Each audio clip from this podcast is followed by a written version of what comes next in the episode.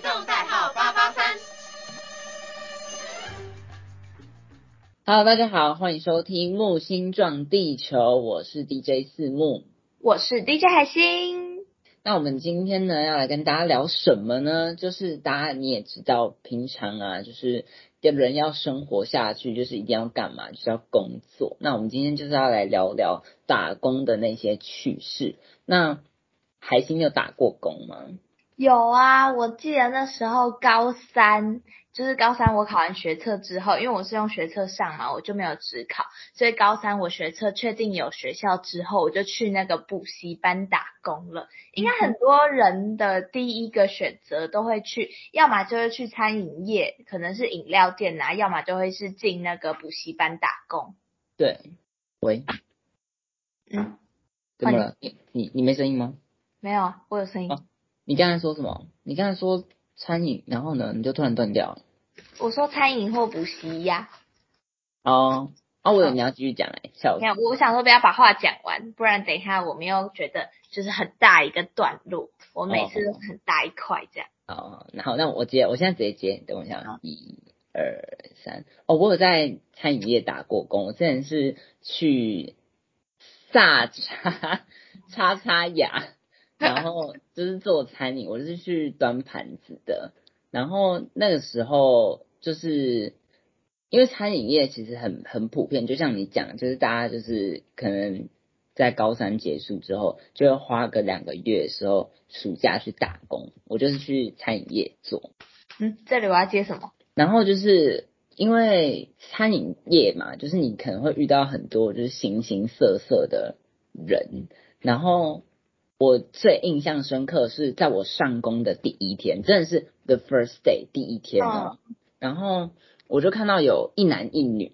然后因为我那时候还在学怎么端盘子，因为就是大家如果去吃过那家餐厅的话，就会知道那边没有什么手推车，也没有什么托盘之类的，就是一一定要用手把那个呃那叫什么碗吗？碗跟所有的餐盘。对，所有的餐盘都叠在手上，这种叠的这样子，所以我那时候在练，就是怎么把怎么在一只手里面叠两个。然后就在我练习的时候，我就看到有一桌客人，他非常的诡异。他诡异在哪里呢？就是因为他一男一女嘛，他们也不是正坐，他们是呃两个坐在一起并排坐，然后并排坐，然后因为一男一女嘛，你可以想说哦，他是一对情侣，可能 maybe 就是。有一些蛮亲密的动作，也是在意料之中。可是他们怎么样？他们就一定要把它搞得很高调，因为我们的餐呃菜单是很大张的，它是折叠式的那种。然后他们就就这样子把菜单两张都这样子用插的立起来，用插的插在桌子上面，形成一个保护网。然后保护网对。然后就是我们送餐的时候，可能有一面看不到他们，但是从后面我们可以看得一清二楚，知道他们在干嘛。然后就看到那那个人在干嘛，你知道吗？那个女生会时不时的把头低到桌子以下，然后男生会把手放到女生的哪里呢？然后然后或者是一直就是亲嘴啊，然后什么的。然后你就会很明显的，就是这两个人在干嘛？然后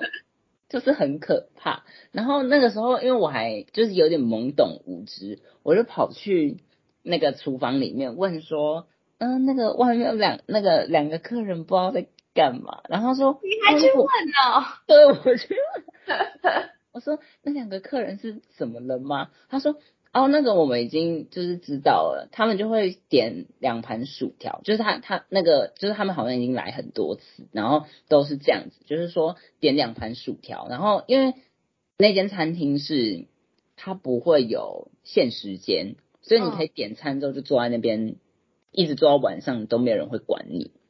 所以他就说他们就点两盘薯条，会在那边坐一整个下午，然后就在那边摸来摸去，然后他们都一定会把。菜单插在桌子上，然后好像在跟别人说：“啊，你看不见我，你看不见我，你看不见我。”天哪，是他们是惯犯哦，他们是惯犯。然后重点是，呃，好像是店长吧，还是一个高阶高阶职员跟我说，之前他们就是店店与店的开会，就是跨店开会，可能就是呃高级职员。比如说，可能台北店跟新北店的可能会有一个跨界的开会的时间，他们就会说他们在会上交流的时候，有交流到这一对男女之前有很长一段时间是在另外一个店吃饭，然后也都是这样点两番薯条坐下来，然后然后拿着菜单，然后就开始在狂摸。哇塞，没想到这世界上形形色色的人这么多。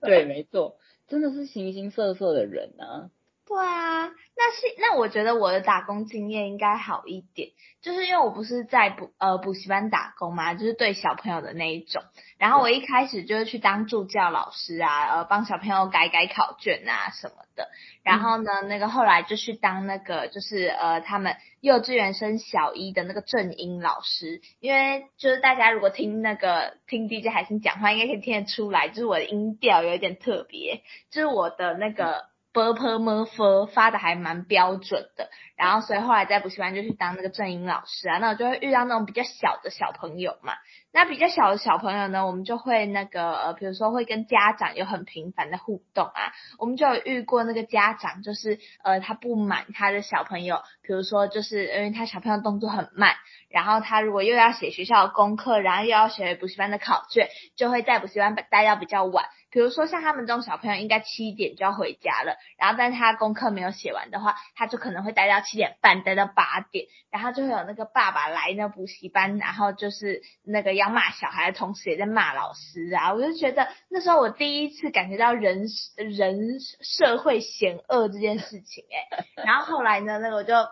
我就也习惯了，发现就是这世界上本来就是会有一些人他的情绪管理不太好，然后但是就在补习班。呃，打工啊，我觉得嗯很可爱的一件事情，就是因为你是面对小朋友嘛，然后所以其实不会有那么多就觉得说呃心呃很不好的事情发生，小朋友都很可爱，特别是在改他们作业的时候哦，你知道那个照样造句啊，都会让你怀疑，就是我过去学的这么多年的国文是不是白学了这件事情。你知道他就会有那个我的妈妈和她的男朋友，然后一起出门玩什么之类的，就会想说这个确定是爸爸能够看到的东西吗？然后就会觉得小朋友很可爱，就是他们的呃语言逻辑的发展，你就会觉得说嗯，有时候真的是会心一笑。然后，但是我们还是有小朋友很会谈恋爱哦，所以其实不只是那个呃餐饮业会遇到形形色色的人，其实小朋友也会有形形色色的人，现在我们都要 形形色色来代指他们的行为。对的。小朋友的形形色色其实就是会那个抱一抱啊，然后或者是牵牵小手而已。有时候就是那个呃，有一些小五小六的同学，反而都会来跟我们这种就是比较是助教老师的年纪，就是不是真的那种比较老的老师，然后跟我们聊他们的心事或他们的感情观。我曾经遇到一个小男生呢，他就是长得那种就是阳光型的，有点小小帅帅的。结果你知道吗？他跟我分享他最近的困扰，他的烦恼。他告诉我说，那个呃，老师最近有两个女生都在追我啊，然后但我在考虑要选他们哪一个人当女朋友。你知道他他五年级哦，他已经交了十五个女朋友了。各位听众朋友们，听好，五年级十五个女朋友，她的人生也经历了形形色色的人呢。人呢，真的。我真的是觉得很特别，然后我就直接我就觉得他在侮辱我，你知道吗？因为 DJ 海星就是呃，我过去的人生还没有经历过一个，他已经经历过十五个了，然后他还跟我询问说他该怎么办，我就请他回去给我写他的数学考卷。你直接你直接想都不想都就直接叫他滚回去了，太好笑。我觉得我觉得你跟我专注在你的课业上，暴走不约，很好笑哎。但是你你经历的就是比较可爱的那一种，我就是就是因为已经可能他们觉得你出社会了，所以就会觉得说哦那个没有什么好原谅不原谅的这样子。